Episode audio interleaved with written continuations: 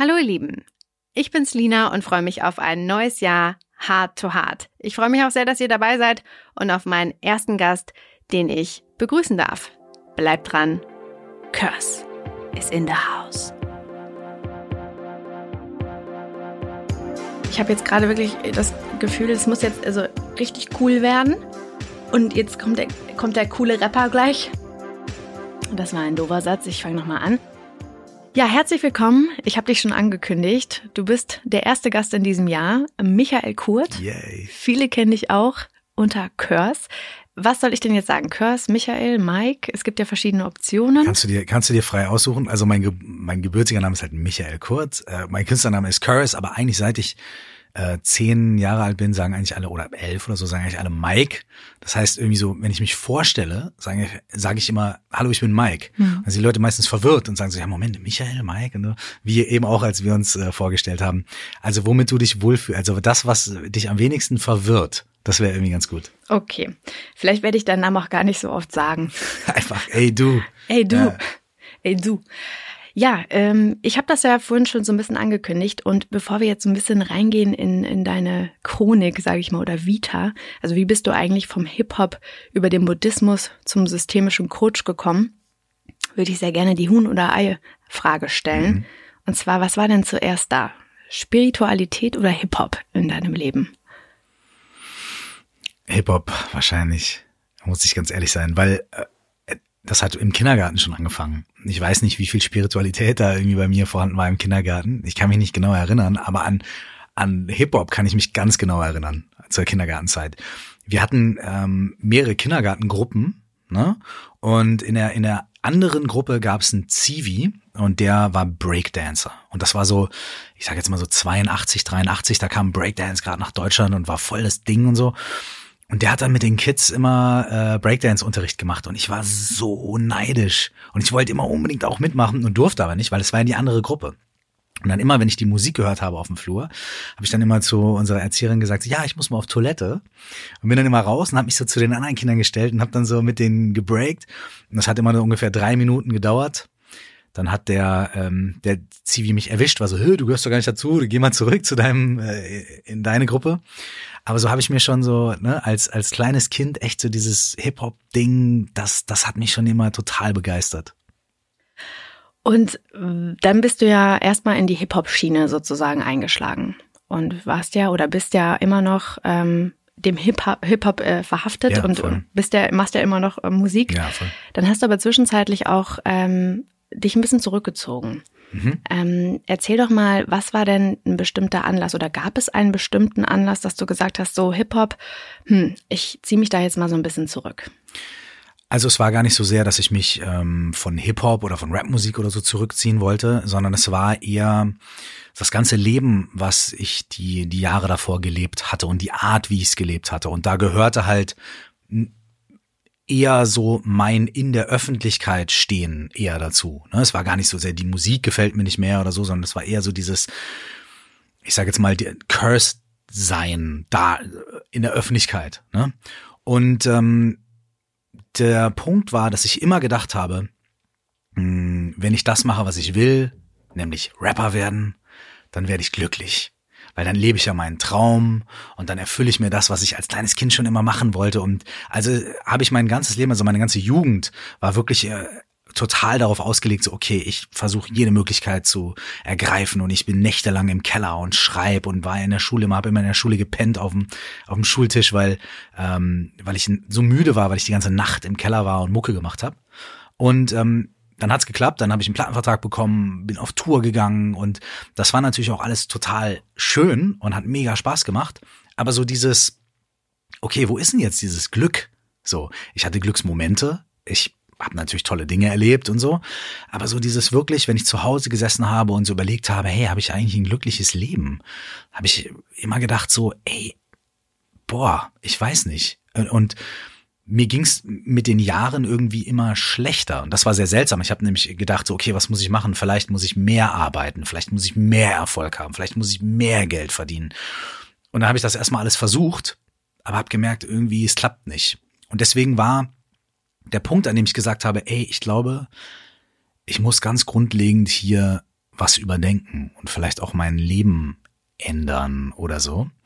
Das war also nicht so ein, so ein Ding, wo ich morgens aufgewacht bin und auf einmal so ein ha, Moment hatte, sondern es war einfach ein Prozess, der sich über Jahre hingezogen hat und wo ich immer mich gewehrt habe und immer versucht habe und immer probiert habe und, und, und nie so richtig zum, aber nie so richtig zu einer Veränderung gekommen bin. Und irgendwann war es dann halt so, war dieser Druck, dieser Leidensdruck auch so stark, dass es gar nicht mehr anders ging, als so einen radikalen Cut zu machen. So, das war so 2010 ungefähr.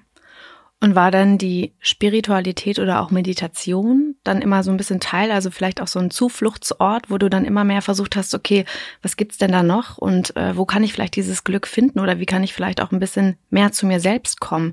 Du hast ja gerade beschrieben, was ist denn überhaupt so nachhaltiges Glück? Ja klar, mhm. sitzt du dann alleine zu Hause, aber also wie ist die Spiritualität in dein mhm. Leben gekommen? Also es war tatsächlich schon immer so, deswegen habe ich kurz nachgedacht, als du gefragt hast, Hip-Hop oder Spiritualität, was ja. war zuerst da? Dass ich mich auch schon als Kind immer sehr ähm, für solche Dinge interessiert habe. Also früher war das dann halt Religion, weil ich wusste gar nicht, dass es Spiritualität gibt. Ich war zum Beispiel als Kind oder als Jugendlicher auch irgendwie so ein gläubiger Christ auch. Und äh, mein Lieblings Was ist was Buch war dann irgendwie die Weltreligionen und so. Ne? Also ich habe mich schon immer dafür interessiert. Aber ähm, als ich dann so mh, hm, Teenager war oder junger Erwachsener, war diese Auseinandersetzung damit immer ziemlich einfach nur theoretisch und intellektuell, weißt du? Ich habe halt Bücher gelesen äh, über Philosophie und ich habe Bücher gelesen über irgendwie Zen und so, ne?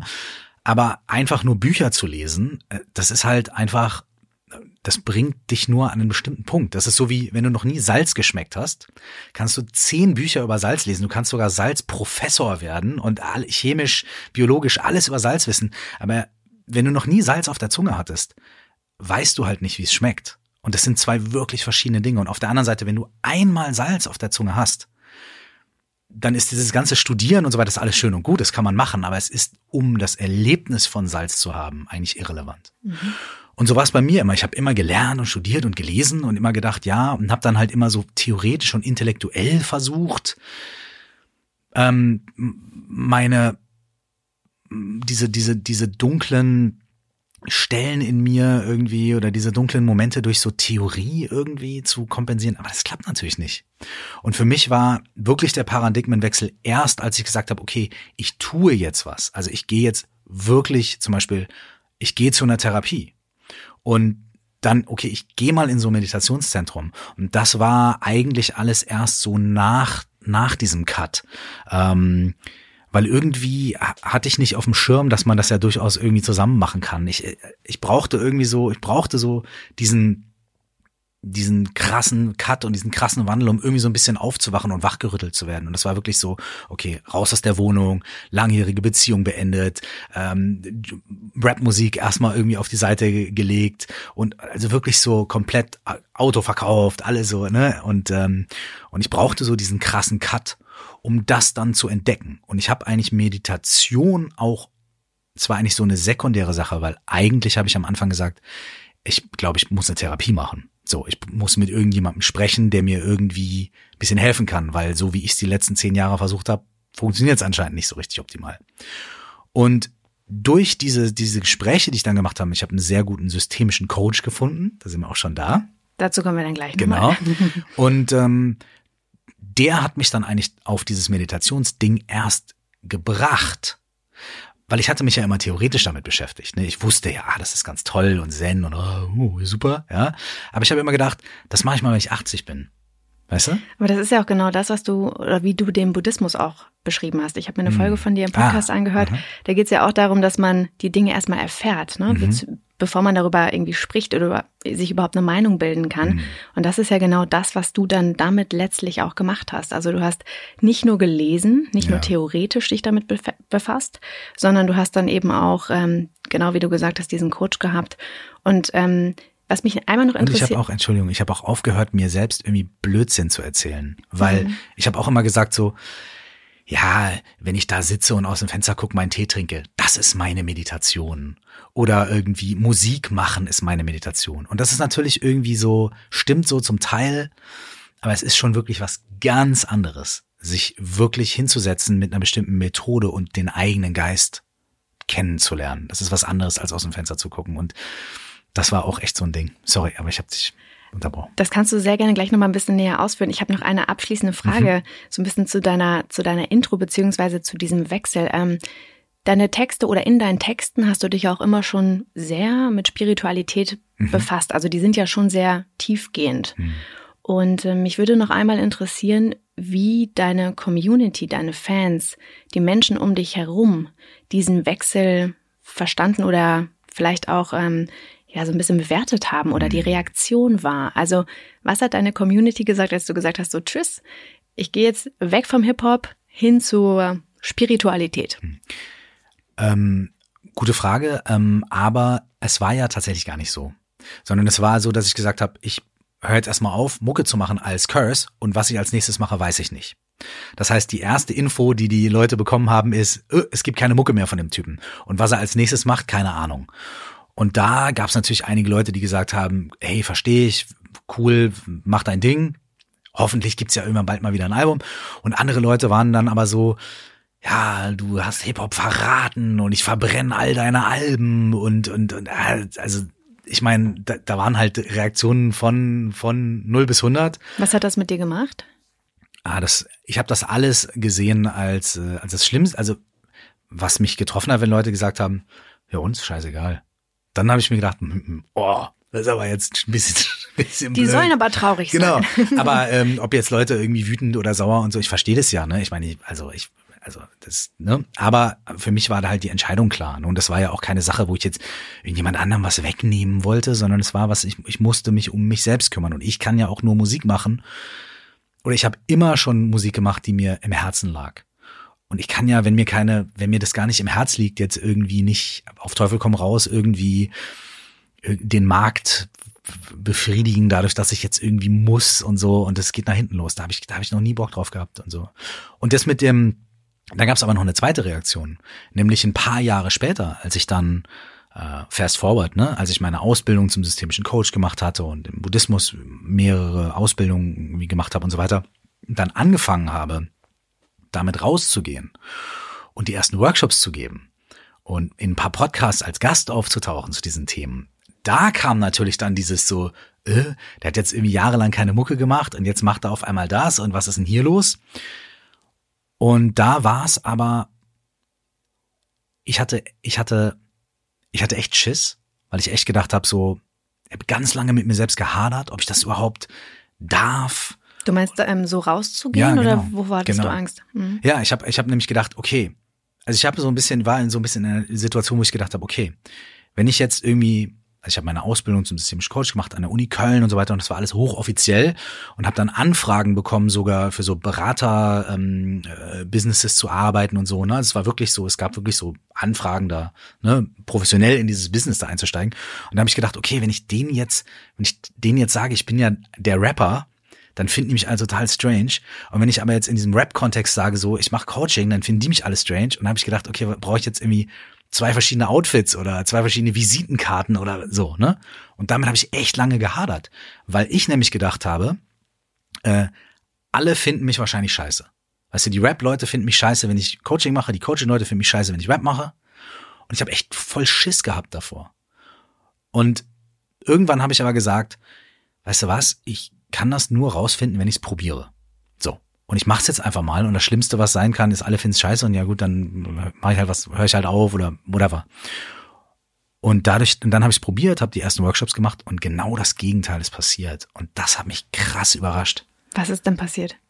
Ähm, super viele Leute aus der Musik ähm, haben gesagt, ey, ich mag deine Musik oder ich mochte deine Musik schon immer, genau wegen diesen Inhalten ich mochte deine Musik schon immer, weil ich das Gefühl hatte, da geht jemand durch was durch und spricht mit mir darüber und ich identifiziere mich damit. Und es sind doch genau die Themen, die auch in Coaching-Sachen aufgegriffen werden. Und es war super schlüssig. Und ähm, ganz viele Leute sind auf die Workshops gekommen und haben gesagt, klar, ich kenne dich von der Mucke, aber genau diese Themen interessieren mich. Und okay, am Ende will ich ein Foto machen, aber lass jetzt mal fünf Stunden Workshop machen und ans Eingemachte gehen, weil da habe ich Bock drauf. Das hat mich total, das war so, wow, krass. Und auf der anderen Seite war es so, mittlerweile äh, ist es, also je mehr corporate der Kontext ist, in dem ich Keynotes mache oder Workshops, ähm, desto cooler finden die das, dass ich dieser Rap-Fuzzi bin. Weißt du? Weil die sitzen den ganzen Tag da irgendwie im Office und sind eigentlich auch Leute, die gerne mal irgendwie die Sau rauslassen oder auch Leute, die Problem oder die schmerzhafte äh, Dinge in ihrem Leben erlebt haben. Und wenn dann halt jemand kommt mit, weiß nicht, mit einer Jogginghose und Turnschuhen und sich dahin stellt und sagt, okay Leute, so, lass mal machen, dann ist es für die total äh, erfrischend oder beruhigend so, ja. Und das habe ich überhaupt nicht. Ich habe das überhaupt, ich habe, ich bin immer vom Schlimmsten ausgegangen und es ist zu 99 Prozent halt wirklich das Gegenteil passiert. Und das war für mich auch nochmal so ein krasser Life-Lesson. So, Was ja vielleicht auch, zu machen. Ja, und, und das ist ja auch du hast ja dann auch gelernt, dich mehr mit dir selbst auseinanderzusetzen und dann vielleicht auch das anzunehmen. Ne? Ich meine, dieser Spagat ist ja schon krass. So, du kommst aus dem Hip Hop und das ist so super nach außen. Du bist auf der Bühne, die Menschen erkennen dich, du hast Erfolg, die wollen Bilder mit dir machen. Klar, deine Texte sind schon sehr deep. Und dann wiederum ähm, ist es plötzlich genau andersrum. Du beschäftigst dich mehr mit diesen Inhalten und bist überhaupt gar nicht so in dem Außen, sondern viel mehr in dir, in dir drin. Und äh, das stelle ich mir stelle ich mir sehr auch ähm, spannungsvoll irgendwie vor. Mhm. Ähm, und dann würde ich jetzt gerne einmal wissen, wie ist denn der Buddhismus, den haben wir ja gerade schon mhm. angesprochen, denn da reingekommen? Also wann war der Moment, wo du dachtest so, hm, ich bin eigentlich Buddhist? Ja, ich bin eigentlich Un Unfallsbuddhist, so. Das war eigentlich quasi gar nicht, gar nicht beabsichtigt. Also, ich saß dann halt äh, in diesen Sessions mit dem systemischen Coach, mit dem ich gearbeitet habe, der mir extrem geholfen hat zu der Zeit, ähm, weil er mich nicht hat davonkommen lassen mit meinen üblichen Scheiß, so, sondern gesagt hat, nee, nee, nee, nee, nee, jetzt mal hier, ne, ans Eingemachte. Und irgendwann saßen wir halt zusammen und er hat gesagt, sag mal, ich kann mich nicht mehr genau an den Zusammenhang erinnern, aber er meinte so, ja, meditierst du eigentlich? Und ich so, ja, nö, und ja, ich finde das voll gut, aber das mache ich, wie gesagt, irgendwann, wenn ich 70, 80 bin. Er so, hä, warum? Nicht so, na ja, weil dann gehe ich ins Zen-Kloster und dann habe ich meine Enkel und dann ist mein Leben durch und dann kann ich mich da um mich selbst und um meinen eigenen Geist kümmern. Und er, er hat schon so komisch geguckt so. Und dann meinte ich halt, na ja, weil wenn man meditiert, dann wird man ja irgendwie so gleichgültig und dann ist einem ja alles scheißegal und ich habe ja noch Ambitionen im Leben. Ich werde noch was reißen und ich werde noch dann meinte er zu mir, also was ist das für ein Quatsch, den du da erzählst? Also, ey, du weißt, dass MMA-Fighter vor Wettkämpfen meditieren. Haben die dann keine Ambitionen im Ring? Und ich so, hm. Ja, oder Leute wie Richard Branson oder, oder, oder Steve Jobs, die meditieren regelmäßig so. Haben die keine Ambitionen? Reißen die nichts mehr? Und ich halt so, hm, ja, nee, aber bei mir ist das anders, bla, bla, bla. Und dann hat er halt gesagt, okay, jetzt halt mir die Schnauze und jetzt lass mal eine Meditationsübung machen, lass mal was ausprobieren. Und ich so, okay, gut, let's do it. Und dann haben wir halt so eine Meditationsübung zusammen gemacht, was nicht so eine, okay, wir entspannen uns und bla und jetzt fühlen sich die Arme ganz schwer an war, mhm. sondern es war so eine analytische Meditation. Und das war richtig krass. Der hat mich halt direkt auf die Suche geschickt, hat gesagt, okay, pass auf, wir machen uns jetzt auf die Suche nach dem, was du ich nennst. Wer ist denn eigentlich dieses Ich? Und man redet immer von Selbstfindung und so, aber was ist denn eigentlich dieses Selbst? Und ich so, hm, ja, hm, ja, und er so, pass auf. Und dann hat er mir verschiedene Fragen gestellt. Also erstmal, erstmal was dann schon, irgendwie ruhig atmen und im Körper ankommen und so weiter. Und dann hat er mich durch so eine Reihe von verschiedenen Fragen geführt. Unter anderem, ähm, bist du deine Gedanken oder bist du der, der sie wahrnimmt? Bist du deine Emotionen oder bist du der, der sie wahrnimmt? Bist du dein Körper oder bist du der, der seinen, in seinen, der seinen Körper wahrnimmt. Und da gab es dann verschiedene Antworten und so ging es immer weiter. Und ich habe mich halt quasi auf die Suche nach dem gemacht, womit identifiziere ich mich eigentlich? Also gibt es überhaupt irgendwas an mir, was greifbar ist, was ich ich nennen kann? Und es war so abgefahren. Ähm, und ich war irgendwann, ich war irgendwann so, also mein Weltbild hat sich also wirklich mein Verständnis von wer ich bin oder eben nicht, hat sich innerhalb von einer halben Stunde ähm, angefangen, Luft aufzulösen. Erzähl mal ganz kurz von was zu was hat sich das geändert? Naja, also am ersten ist mal, bin ich meine Gedanken? Und dann ist die Antwort halt, naja, klar. Und dann ist halt so, Moment mal, warte mal ganz kurz. Bin ich meine Gedanken? Nee, bin ich nicht. Ich kann meine Gedanken ja wahrnehmen. Und ich kann ja Gedanken über meine Gedanken denken und sogar über die Gedanken, über die Gedanken, über die Gedanken. Okay, nee, ich bin nicht meine Gedanken. So, und dann als nächstes Jahr bin ich meine Emotionen. Nee, eigentlich auch nicht, weil ich kann ja meine Emotionen auch wahrnehmen und die spielen sich ja irgendwo ab. Können also, sich auch wieder ändern. Die können sich, die ändern mhm. sich eh. Also ich, als ich Kind war, mochte ich keine Oliven. Heute liebe ich Oliven. Das sind ja auch solche Sachen. Meinungen, äh, Sachen ändern sich. Vorlieben ändern sich. Okay, was davon bin denn ich? So, und dann so, ja, aber da gibt's irgendwie diesen unveränderlichen Kern. So, ne, den gibt's irgendwo. Und dann so, ja, okay, cool. Äh, ist es dein Körper? Und ich so, ja, ich glaube, es ist mein Körper. Und dann meinte er halt so, na ja, okay, wenn ich dir jetzt einen Finger abschneide, bist du weniger du? Ich so, nee. Okay, wenn ich dir den Arm abschneide, bist du weniger du? Nee. Also ich meine, so, also, ne, also ja, also ja, klar, ein Arm weniger, aber an dem Ich ändert sich irgendwie nichts. Ne? Und dann so, okay. Und dann ging es immer weiter und dann bin ich irgendwann beim Gehirn gelandet, so, ja, es ist irgendwie mein Gehirn und dann ging es irgendwie da weiter und, und, und je mehr ich geguckt habe, desto mehr hatte ich das Gefühl, ey, ich finde nichts, was ich greifen kann. Und wenn ich dann sage, ich bin ein schlechter Mensch, welches Ich meine ich denn? Wenn ich sage, ich bin halt wütend, wenn das und das passiert. Welches Ich meine ich denn? Und dann habe ich mir gedacht, okay, wow, also diese ganzen Aussagen so über mich zu treffen, ist wahrscheinlich wahnsinnig unkonkret und wahnsinnig schwammig und nicht hilfreich.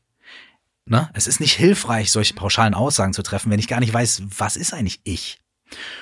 Und dann, äh, ja, hat das mind blown officially, ja. Und ähm, das hat mich einfach wochenlang nicht losgelassen, weil ich mir gedacht habe, okay, ich habe hier diese Probleme und ich will mir irgendwie, will, will irgendwie mein Leben verändern und ich will glücklich. Wer will eigentlich, ich will glücklich sein. Wer, wer ist denn eigentlich glücklich? Was ist denn eigentlich Glück? Und hä? Und alles hat sich für mich auf den Kopf gestellt. Und daraufhin habe ich irgendwann gesagt, so, okay, pass auf, ich glaube, ich muss mich mehr mit diesem Meditations, weil er meinte auch, hey, das ist eine Übung aus dem Buddhismus und so. Und ich ey, ich muss mich mehr damit beschäftigen, weil, Alter, wie, wie krass ist denn das? Und da hat er gesagt, ja, cool.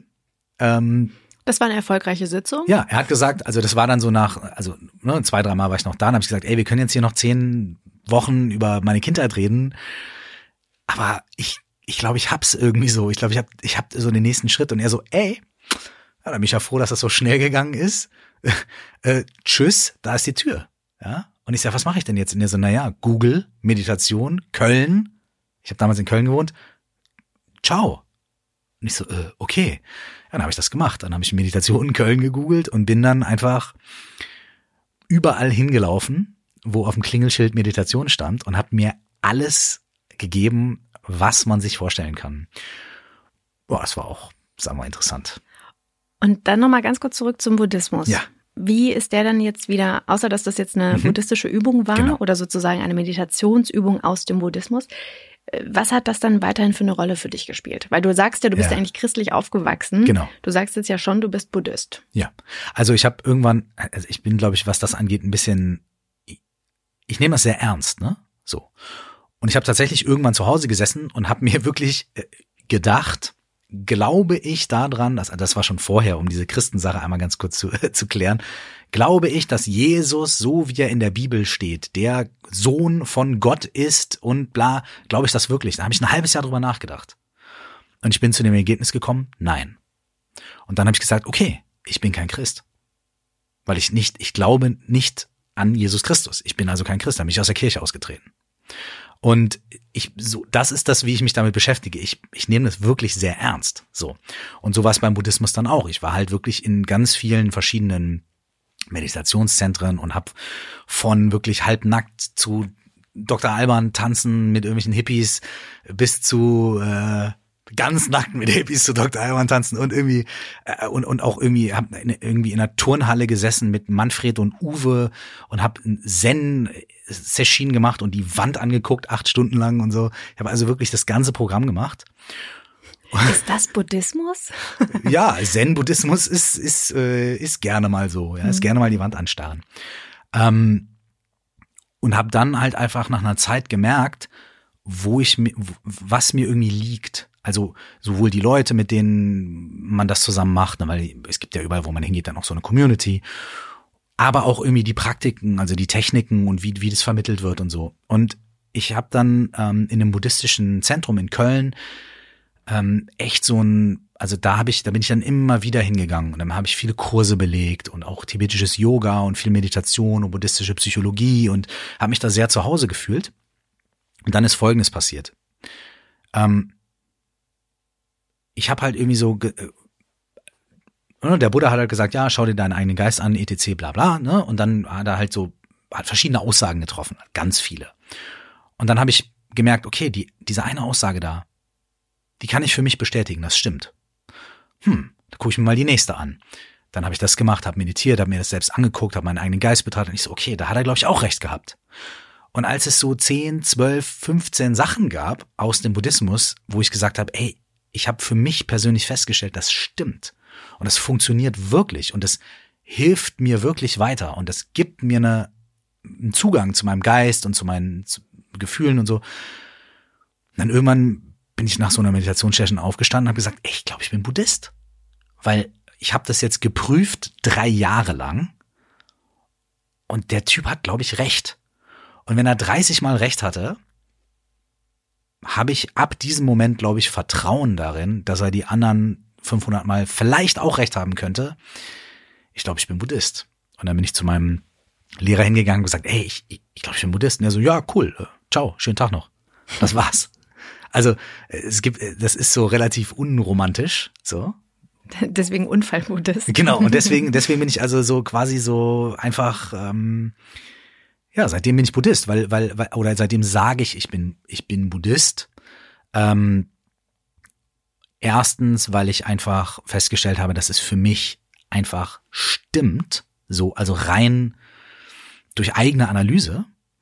Und zweitens, ja, irgendwann mache ich, man macht sich dadurch auch einfacher zu sagen, ich bin Buddhist und dann ist das Thema abgehakt, anstatt irgendwie zu sagen, ja, ich lerne im Buddhismus und eigentlich bla bla, und dann muss man zehn Minuten erzählen. Wenn ich aber sage, ich bin Buddhist, okay, Dankeschön. Kannst du googeln. So, bitteschön. Und das, äh, genau. Und äh, ja, mittlerweile habe ich halt auch einen tibetischen Lama als Lehrer und so ganz äh, klassisch und hin und her. Und ähm, ja, es äh, gibt mir sehr, sehr viel. Und genau dieses Wissen, also wie kann man sich ähm, ja mit sich selbst beschäftigen, mit dem, was möchte man eigentlich und wer bin ich eigentlich, hast du dann ja auch später noch gemacht oder ich weiß nicht, ob das parallel vielleicht auch war, als systemischer Coach. Das heißt, du hast mhm. dann irgendwann diese Ausbildung gemacht, mhm. das hast du gerade schon kurz ähm, erwähnt.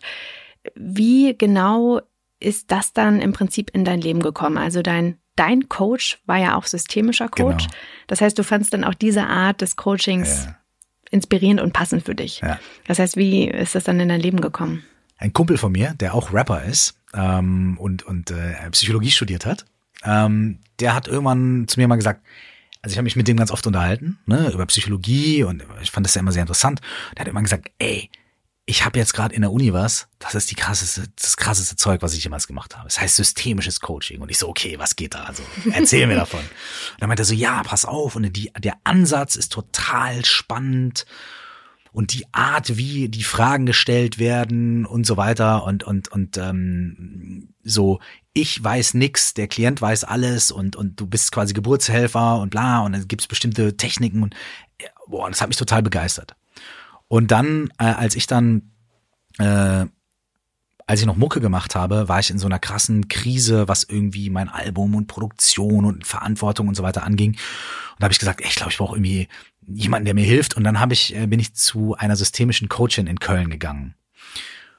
Und da habe ich zwei Sessions gemacht, a anderthalb Stunden. Und das war so krass, weil sich meine ganzen Probleme der letzten sechs Monate dadurch auflösen konnten. Wow. Und es hat so einen krassen Grundstein gelegt für auch die sechs, zwölf Monate, die danach gekommen sind. Ich war so beeindruckt davon, dass ich gesagt habe, das will ich lernen. Und dann lag bei ihr auf dem Tisch lag so ein Zettel Ausbildung zum systemischen Coach und ich so, ey, das das mache ich. Und dann hat's Jahre gedauert und ich bin dann halt Jahre später, vier, fünf Jahre später, ähm, als ich halt ne, dann auch wieder diesen systemischen Coach hatte und im Buddhismus gelernt habe und so weiter, habe ich mich daran erinnert und habe gesagt, ey, ich glaube, jetzt ist jetzt ist ein guter Zeitpunkt. Ich mache gerade keine Mucke und so weiter. Ist ein guter Zeitpunkt. Ich habe Zeit, ich habe Raum, um das zu machen.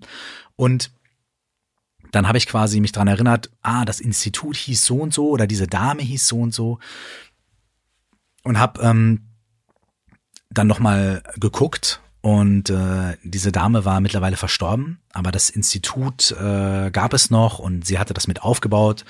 Und dann habe ich gesagt, okay, das, da möchte ich das lernen. Und äh, dann bin ich halt dann hin und habe das da gemacht. Also es kam wirklich dadurch, wie eigentlich die meisten Dinge in meinem Leben, dass ich irgendwas, dass mir was begegnet, was mich so begeistert und was so krass mein Leben verändert. Weißt du, wie damals Breakdance und mhm. Hip-Hop und dann halt irgendwie, weißt du?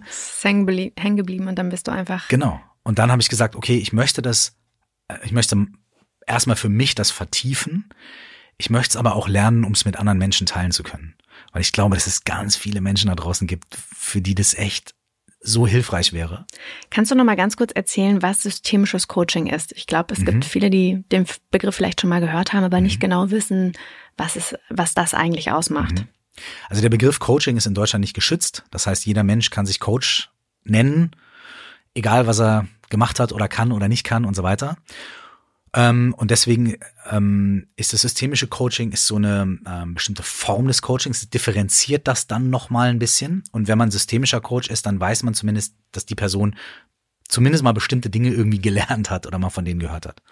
Im Systemischen gibt's mm, mehrere Grundansätze. Einer davon ist, dass nichts isoliert auftaucht. Das heißt, ein Problem, eine Situation ist nie einfach nur ein Problem, eine Situation, sondern es gibt immer ein System, innerhalb dessen diese Situation auftaucht. Und wenn man sich das System anguckt, also zum Beispiel bei Menschen irgendwie die Familie oder auf dem Job auch irgendwie die anderen Mitarbeiter und so weiter, dann kann man vielleicht, dann bekommt man sehr interessante und wichtige Aussagen auch über das Problem und vielleicht liegt die Lösung des Problems irgendwo innerhalb des Systems, an irgendeiner anderen Stelle, die man gar nicht auf dem Schirm hat. Dafür guckt man immer auf das System. So, das finde ich sehr interessant, weil es ein sehr ganzheitlicher Ansatz ist. Ne? Und die zweite Sache ist, ähm, dass man sagt, ich als Coach weiß nichts. Ich bin der komplette Lappen. Ich habe keine Ahnung von dir und deinem Leben. Und du bist die Expertin. Und du siehst vielleicht gerade den Wald vor lauter Bäumen nicht. Aber du hast dich ja irgendwie in die Situation gebracht, die dir jetzt ein Problem beschert.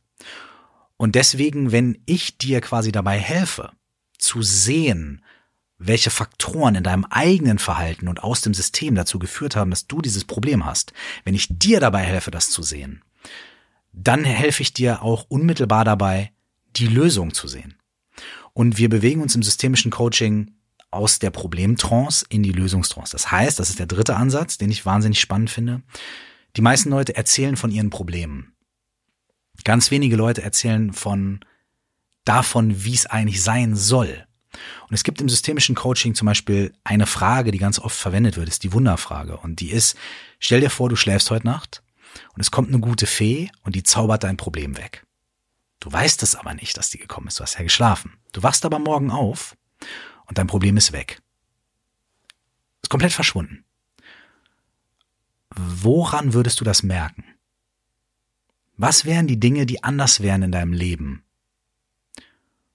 und dann kommen die Leute also aus, ja, ich habe das und da Schwierigkeiten, Schwierigkeiten, so, okay, ich würde, ich könnte eine Stunde länger schlafen. Oder ich würde, ich würde aufwachen und würde auf einmal merken, die Last ist von meinen Schultern gefallen. Und dann so, ah, okay, von den Schultern so. Beschreib mal, was ist das mit den Schultern? Und oder mein Telefon würde klingeln und meine Tante würde anrufen und mir sagen und so weiter und so fort.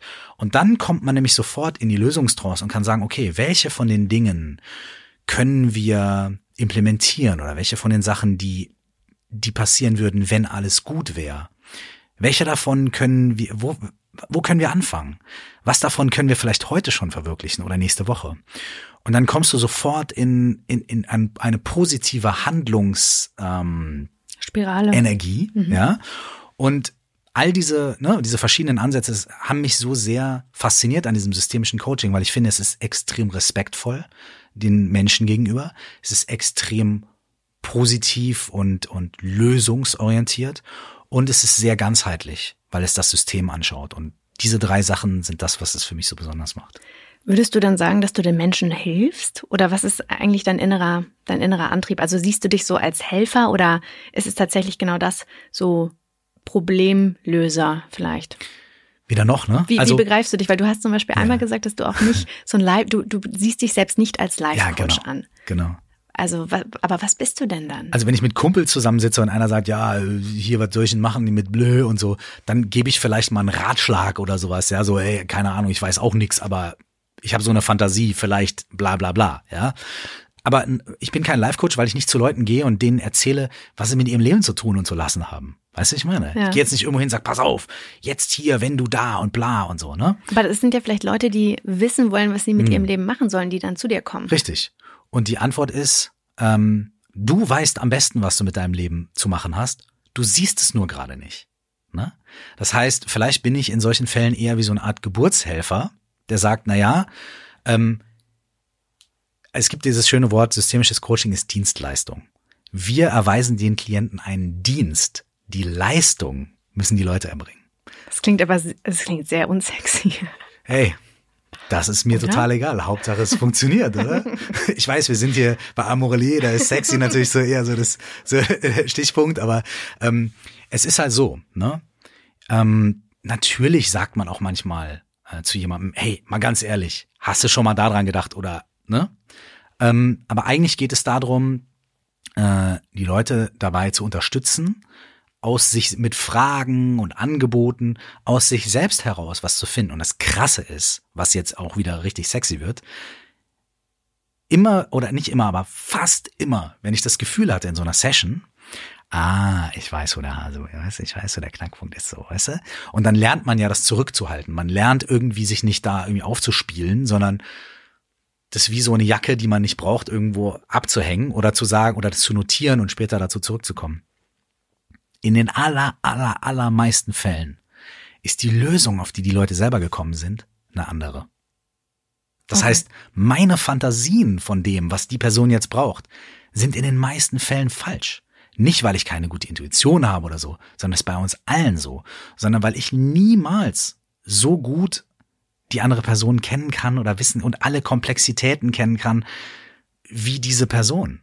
Und deswegen ist es für mich das Schönste, halt wirklich anderen Leuten dabei zu helfen, sich selbst zu entdecken und ihre eigene Lösung zu finden. Warum kommen denn überhaupt Menschen zu dir? Ist es, weil sie vielleicht eine Krise haben oder weil sie tatsächlich ein konkretes Problem haben oder ja, was ist das Motiv? ganz viele verschiedene Motive. Also dazu muss ich sagen, dass ich zurzeit auch so One-on-One-Coachings ähm, sehr, sehr selten mache, einfach aufgrund von, von Zeit. Ne? Ähm, aber was ich durch, durch die vielen Anfragen oder auch Zuschriften zum Podcast und so weiter halt mitbekomme, ist, dass, dass Leute ganz, ganz, ganz viele verschiedene Beweggründe haben. Bei manchen sind es, ähm, sind es äh, ganz konkrete Situationen, in denen jemand sagt, ey, ich merke, ich habe mich hier in irgendwas verrannt oder festgefahren oder ich fühle mich so hilflos oder ich weiß nicht, welche Entscheidung ich treffen soll. Und manchmal sind es aber auch ganz allgemeine Dinge, so, ey, ich, mein Leben hat sich in eine Richtung entwickelt, die nicht, äh, die schwierig ist. Aber ganz meistens ist es schon so, dass die Leute relativ gut ihr Problem benennen können. Also es ist ganz selten, dass jemand sagt, mir geht's irgendwie nicht gut und ich habe keine Ahnung wieso. Ne? Hm. Meistens ist es so, dass die Leute sagen, ey, mir geht's nicht gut und ich bin mir relativ sicher, dass ich zumindest ein paar Faktoren kenne davon. Nämlich, das ist passiert, das ist passiert und so fühle ich mich und dann habe ich das gemacht und dann äh, hat die andere Person das gemacht. Das heißt, die Leute sind schon, kommen meistens mit einer ziemlichen Expertise. Und das ist eine der ersten Sachen, die ich Leuten oft sage, ist so, hey, du denkst, du stehst vor dem Nichts, aber das stimmt nicht. Denn du siehst, du weißt ziemlich genau, was der Knackpunkt ist. So. Und das ist schon mal sehr gut. Und du weißt eigentlich schon sehr viel. Du bist eigentlich schon Experte. Und lass uns doch mal davon ausgehen. Nicht davon, du weißt nichts, du kannst nichts, du bist, äh, ne, sondern nee, nee, nee. Du bist Experte, du hast ein sehr gutes Gefühl für dich selbst und für das, was du brauchst. Und lass uns doch mal darüber sprechen, wie wir das äh, weiter fördern können. So. Ich möchte jetzt mal so ein bisschen das Thema zum Thema Beziehungen mhm. lenken. Das Thema, über das wir jetzt sprechen, beziehungsweise glaube ich, dass man das ja relativ gut vereinbaren kann. Hattest du denn schon mal Menschen bei dir, die zum Beispiel eine Beziehungskrise oder sowas hatten? Also die irgendwie gedacht haben, boah, ich befinde mich hier in irgendwie einem Konstrukt mhm. ähm, und, und weiß nicht, wie ich da rauskommen soll. Oder andersrum, ähm, die überhaupt nicht wussten, dass sie vielleicht eine Beziehungskrise haben, weil manchmal weiß man das ja auch nicht. Du hast gesagt, dass systemisches Coaching ja nicht nur auf einen bestimmten Faktor mhm. ist, sondern du guckst dir das ganzheitliche Bild irgendwie an. Ähm, also gab, gab es sowas auch schon mal? Mhm. Ja, voll. Und ähm, du hast auf deiner Website so einen Satz, da steht, alles, worauf Aufmerksamkeit fällt, ändert sich. Mhm. In Bezug auf Beziehungen, also mhm. partnerschaftliche Beziehungen, was bedeutet das genau? Voll die schöne Frage. Dankeschön. Danke ähm, dir. Ich freue mich auf die Antwort. Im Bezug auf Beziehungen heißt es wahrscheinlich, ähm, dass wenn wir einfach äh, so unseren Alltag miteinander leben, ne, so ja, ich mach meins, mal bla, bla, bla, ist die Wahrscheinlichkeit groß, dass sich bestimmte Muster miteinander einspielen, die vielleicht nicht so gut sind. Ich stelle mir mal vor, meine Partnerin macht irgendwie immer wieder irgendwas, was mich eigentlich nervt. Ich sag's aber nie so wirklich und, äh, und, äh, und irgendwann nach einem Jahr oder zwei fange ich an, oh, dass, dass es mich, dass es mich nervt, dass ich irgendwie abgeturnt bin davon.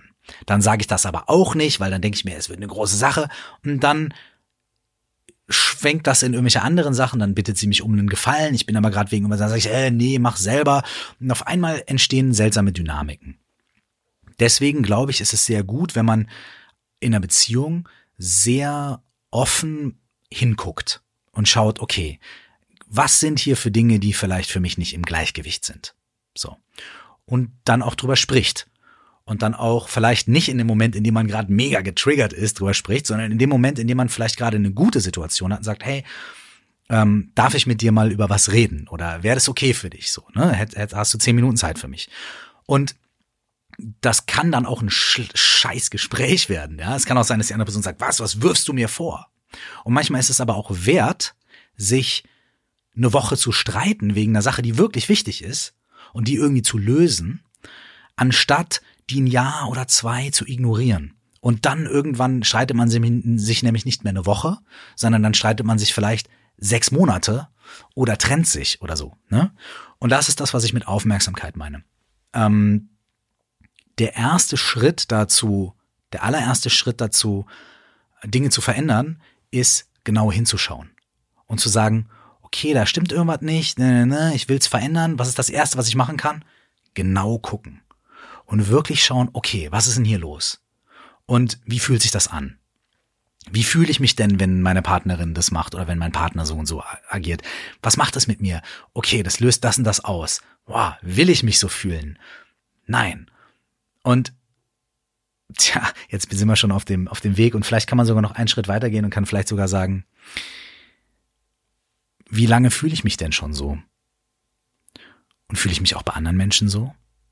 Was machen denn andere Menschen, damit ich mich so fühle? Und wenn ich mal in meine Kindheit gehe, kann ich mich irgendwie an einen Moment in meiner frühen Kindheit erinnern, als ich mich so gefühlt habe? Wer waren die Personen, die mir da gegenüberstanden? Was hatten die Personen gemacht? Und jetzt sind wir schon bei einer etwas tieferen Ebene, nämlich der, dass wenn man anfängt hinzuschauen, man oft auch merkt, dass wir Dinge, die wir in unseren Beziehungen austragen, manchmal gar nicht wirklich aus der Beziehung kommen, sondern die kommen aus Dingen, die viel älter sind, ganz oft irgendwie aus unserer Kindheit, aus Beziehungen zu Eltern. Und da können Dynamiken entstehen, die wir auch in der heutigen Beziehung austragen. Da kann irgendwie, wenn mein Vater immer das und das zu mir gesagt hat und ich mich so und so gefühlt habe und dann habe ich gedacht, ja, ja, das habe ich irgendwie. Und heute bin ich in einer Beziehung und meine, mein Partner macht was ganz ähnliches und irgendwie, äh, und dann sage ich, der ist ein Arschloch, aber eigentlich geht's um eine ganz andere Nummer. So. Und je genauer man hinschaut und je mehr Mut man auch hat, zu sagen, okay, ey, ich möchte, dass es mir besser geht oder ich möchte, dass es der Partnerschaft besser geht. Deswegen gucke ich auch dahin, wo es weh tut.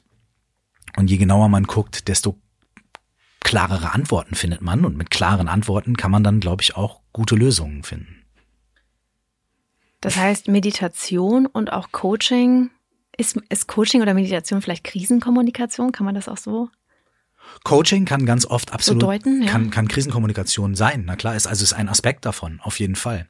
Bei Meditation würde ich eher sagen, Meditation hat damit, hat nochmal einen anderen Aspekt, nämlich in Meditation geht es darum zu sagen, okay, wie funktioniert mein Geist? Wie funktionieren eigentlich meine Gedanken und meine Gefühle? Wie entstehen die? Woher kommen die? Das ist eine sehr persönliche Betrachtung. Und da geht es gar nicht so sehr darum, äh, einzelne, also es kann auch passieren, dass man in der Meditation einzelne Situationen betrachtet und auflöst, aber es geht mehr um den eigentlichen Prozess an sich. Es geht darum zu, zu verstehen, wie unser Geist unsere Realität macht, was so die Mechanismen sind von unserem Geist und so ein bisschen wie so äh, die ganze Fabrik ein bisschen überschauen und das System verstehen und so. Ne? Und das ergänzt sich extrem gut, weil die Meditation eine allgemeine Klarheit im Geist schaffen kann und eine allgemeine Ruhe und vielleicht auch so eine gewisse Übersicht und dann sowas wie Coaching oder Therapie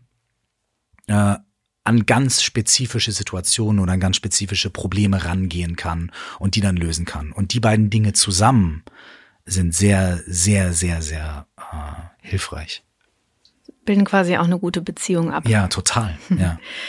Man hört ja öfter in diesem Kontext auch das Wort Selbstliebe. Also mhm. vielleicht ähm, ist das ja auch irgendwie ja für viele so ein Problem, dass sie sich selbst, dass sie gar nicht einen Zugang zu sich finden oder auch gar nicht wissen, wer bin ich denn? Das ist ja die mhm. Frage oder dieses ganze Konstrukt, was du eingangs schon beschrieben hast. Ähm, was heißt dann Selbstliebe für dich? Und wie wichtig ist das in dem systemischen Coaching, aber auch was Meditation angeht ah, oder ah, auch in der okay. Partnerschaft? Ja. Du kannst also, gerne auf alles antworten. Okay, ich finde in der Partnerschaft ist es, ähm, ist es unglaublich wichtig, denn ich möchte ja, ich, ich je besser es meiner meiner Frau geht, so, ähm, desto besser geht's ja auch mir auf eine gewisse Weise. Ne? Deswegen ist es für mich immer, es ist immer ein, sie macht mir ein Geschenk, wenn sie sich um sich selbst kümmert. Sie macht mir ein Geschenk, wenn sie ihre eigenen Bedürfnisse erkennt und anerkennt und kommuniziert. Ne? Also wenn sie sagt, ey, ich brauche das und das und das, dann ist es voll das Geschenk an mich, weil dann weiß ich, was zu tun ist oder dann weiß ich, ich muss ihr in Space geben oder ich kann vielleicht was tun oder nicht. Also je mehr sie mit sich selbst im Klaren ist, ähm, desto besser können wir miteinander kommunizieren. Und ich glaube, dass es in allen Beziehungen so, auch in freundschaftlichen Beziehungen, auch in Geschäftsbeziehungen, je genauer ich eigentlich weiß, was ich möchte, was mein Bedürfnis ist und je klarer ich darüber sprechen kann, ähm, desto, desto besser kann ich kommunizieren. Und wenn ich dann noch einen Schritt weitergehe und sage, okay, ich übernehme aber jetzt die Verantwortung für mich selbst, ist auch ein Teil von Selbstliebe. Weil Selbstliebe bedeutet nicht nur, für mich persönlich bedeutet es nicht nur Akzeptanz, ähm, so, nein, ich bin halt so, ich bin halt super eifersüchtig, bäh, so bin ich halt, ne? Okay, gut, okay, Akzeptanz, ne? Aber dann kommt Verantwortung. Okay, ich übernehme, ich übernehme aber selbst die Verantwortung. Es ist meine Eifersucht. Die gehört mir. Und ich übernehme die Verantwortung dafür. Und in dem Moment pro projiziere ich das nicht mehr auf den Partner und sage, du bist verantwortlich dafür, dass ich nicht so eifersüchtig sein muss. Nee, nee, nee, nee, nee. Ich bin verantwortlich für meine eigene Eifersucht. So scheiße, wie es klingt. Und es liegt nicht immer nur an den Partnern, weil hat ja anscheinend mit fünf Partnern war ich immer eifersüchtig. Wahrscheinlich liegt es an mir. Ich übernehme die Verantwortung. Und dann kann ich mit dieser Liebe, mit dieser Selbstliebe liebevoll mich darum kümmern und sagen, okay, ich habe es meinem Partner gesagt, der weiß Bescheid, okay, ich bin offen und ehrlich, aber ich übernehme die Verantwortung dafür, mich darum zu kümmern und bei mir selbst vielleicht zu gucken, warum bin ich eigentlich eifersüchtig? Woher kommen diese Verlustängste? Was ist denn da eigentlich los? Und vielleicht muss ich die immer gar nicht mehr auf meinen Partner oder meine Partnerin projizieren. Das ist auch einfacher, ne? Einfacher, genau das ja, wegzuschieben. Genau. Das heißt, im, im Umkehrschluss würdest du vielleicht sagen, Selbstliebe oder sich selbst zu lieben heißt Verantwortung für sich selbst zu übernehmen. Ja, Verantwortung Kann man das so sagen? Ich würde sagen, dass ähm, Aufmerksamkeit und Verantwortung. Wenn ich wenn ich jemand, ich habe einen Sohn. Meine Liebe bedeutet, dass ich, dass ich ihm meine ganze Aufmerksamkeit schenke und mich ihm in vollstem Maße gegenüber verantwortlich fühle. So. Und vielleicht gilt es auch ähm, für einen selbst. Man kann auch immer mal gucken, wenn ich einen anderen Menschen liebe, meine Eltern, meine Kinder, was ist das, was ich denen, was ich denen schenken will? Und dann kann ich ja mal gucken, wie viel davon schenke ich mir selbst. Gebe ich mir dieselbe Aufmerksamkeit? Gebe ich mir, bin ich genauso nachsichtig mit mir wie mit meinem kleinen Kind? So, es gibt ja immer dieses Beispiel, wenn dein Kind versucht zu laufen, nach dem wievielten Versuch, wenn es versucht zu laufen und wieder hinfällt, sagst du deinem Kind, hör auf, gib's auf. Du wirst nie laufen. Nach dem wievielten Versuch? Die Antwort ist wahrscheinlich nie. Das Kind soll so lange hinfallen, bis es irgendwann laufen kann. Und unseren Kindern gestehen wir das zu. Und vielleicht können wir uns das auch etwas mehr selbst zugestehen. Und diese Verantwortung bedeutet ja auch, ich übernehme Verantwortung dafür, dass es mir gut geht. Ich übernehme Verantwortung dafür, dass ich gesund bin. Ähm, und dass ich heil bin, ganz bin. Ähm, deswegen ja, Verantwortung ist sicherlich ein ganz großer Teil davon.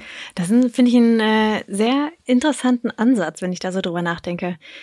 Ähm, dass man ja im Prinzip, also eigentlich auch so sehr weise, ne, wenn du sagst, ähm, dass es dir auch wichtig ist, wenn deine Partnerin irgendwie glücklich ist und wenn ihr deine Partnerin irgendwie den Space hat, dass dich das ja wiederum auch glücklich macht.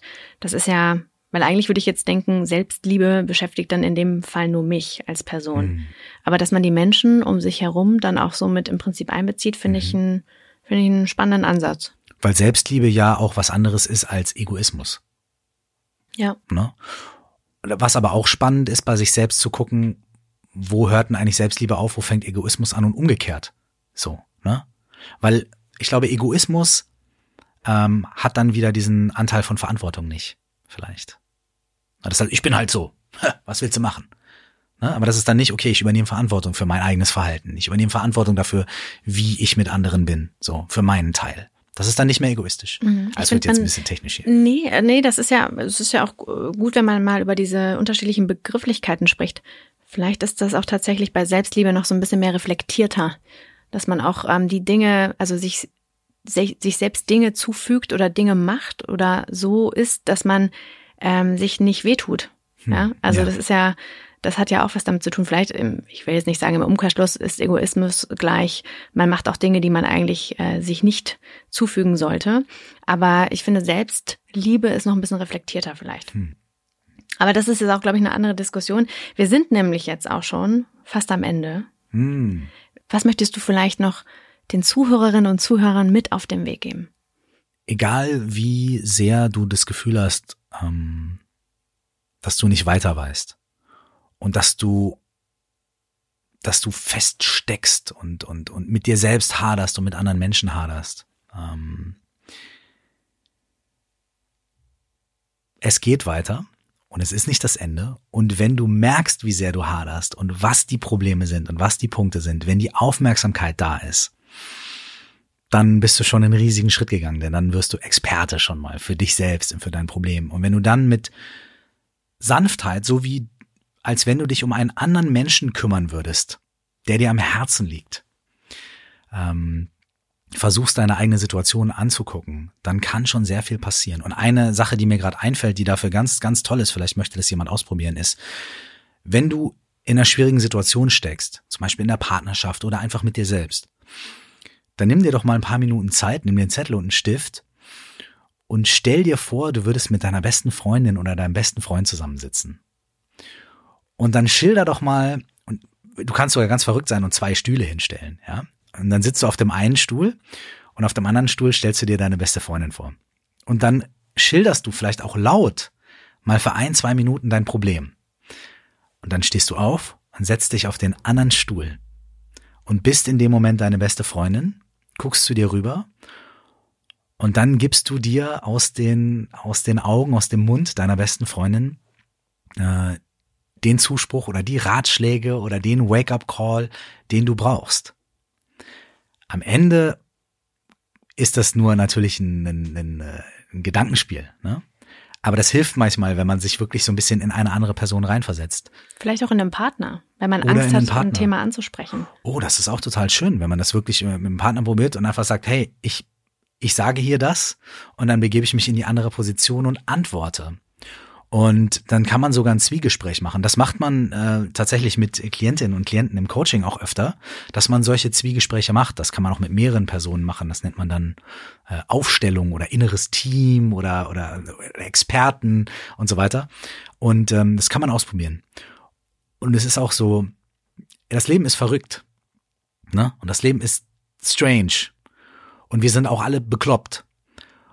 Und deswegen, warum nicht auch mal so ein beklopptes Ding machen, wie sich auf zwei Stühle zu setzen und miteinander zu diskutieren? Weil das Leben ist eh, das Leben ist viel bescheuerter, als auf zwei Stühlen zu sitzen und miteinander zu reden. Das heißt, keine Angst davor, kein, es ist nicht peinlich.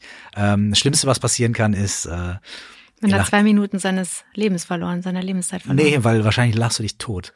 Das Schlimmste, was passieren kann, ist, du lachst dir voll den Ast und sagst, Alter, so schlimm ist es auch nicht, dass ich jetzt hier auf zwei Stühlen sitzen muss. Und dann ist auch schon was passiert. Ganz vielen Dank für diesen ähm, abschließenden Ratschlag. So nenne ich es jetzt mal. Das war jetzt tatsächlich einer, ja. Das war aber, das ist jetzt noch nicht das Ende der, der, das Ende gewesen. Mhm, okay. Jetzt, Jetzt wird's richtig weil du, wir sehen hier die Uhr, ja. Es ist wirklich schon, ähm, die Zeit ist ja immer limitiert Mhm. bei, ähm, in, in einem Podcast, das kennst du ja selbst auch. Und am Ach. liebsten würde ich jetzt auch noch viel, viel, viel weiter mit dir Ihr sprechen. wisst, dass das Bullshit ist, ne? Ihr wisst, das Podcast, der erfolgreichste Podcast der Welt ist meistens drei Stunden lang. Ja, aber das. Ähm, Nur mal so als, ne? Wollte ich mal so sagen. Ja, okay, wenn das so ist, dann. Ähm, Nein, aber tatsächlich sind wir so ein bisschen ähm, Ich verstehe das aber. li gut. limitiert. Und ich möchte sehr gerne zum Ende Mhm. noch eine Frage stellen. Welche Frage, das ist jetzt eine Frage an dich, Mhm. welche Frage hat es nicht in diese Folge geschafft? Nur die Frage, nicht die Antwort geben. Weil die Antwort, die lösen wir auf bei Instagram.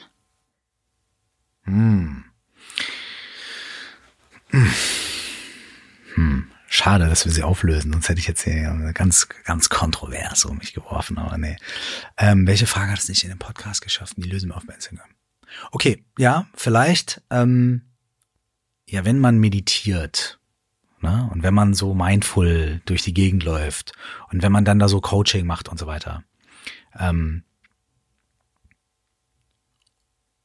und meine Frau macht das ja auch, ne, so dann ist bei euch zu Hause ja bestimmt alles total coachy und mindfully und so weiter und so fort. Oder? Und die Frage lösen wir später auf. Und die Frage, ob das oder die Antwort darauf, ob das tatsächlich so ist, ja oder Und nein, ob das überhaupt geht. genau, Und wenn ja, wie oder nicht. das werdet ihr erfahren auf Instagram. Deswegen bleibt dran. Und ich verabschiede mich jetzt erstmal ganz herzlich bei dir, Vielen, vielen Dank für lieber die Einladung. Mike. Jetzt habe ich deinen Namen doch nochmal gesagt. Ja, ist doch gut. Dann wissen die Leute auch, wer ich bin. Hallo. Oder Kurs oder Michael. Nein, ich bleib bei Mike. Deswegen ganz, ganz, ganz vielen Dank, dass du da warst. Vielen, vielen Dank euch. Ja. Ich habe sehr viel gelernt, sehr viel mitgenommen. Ich hoffe, ihr da draußen auch. Und ähm, deswegen, du hast auch einen eigenen Podcast. Mhm. Schaltet da auch gerne ein. Bleibt uns aber bitte auch treu. Unbedingt. Ich freue mich sehr und ich wünsche dir noch einen wundervollen Tag. Dankeschön. Euch allen auch. Merci. Bis dann. Tschüss. Ciao.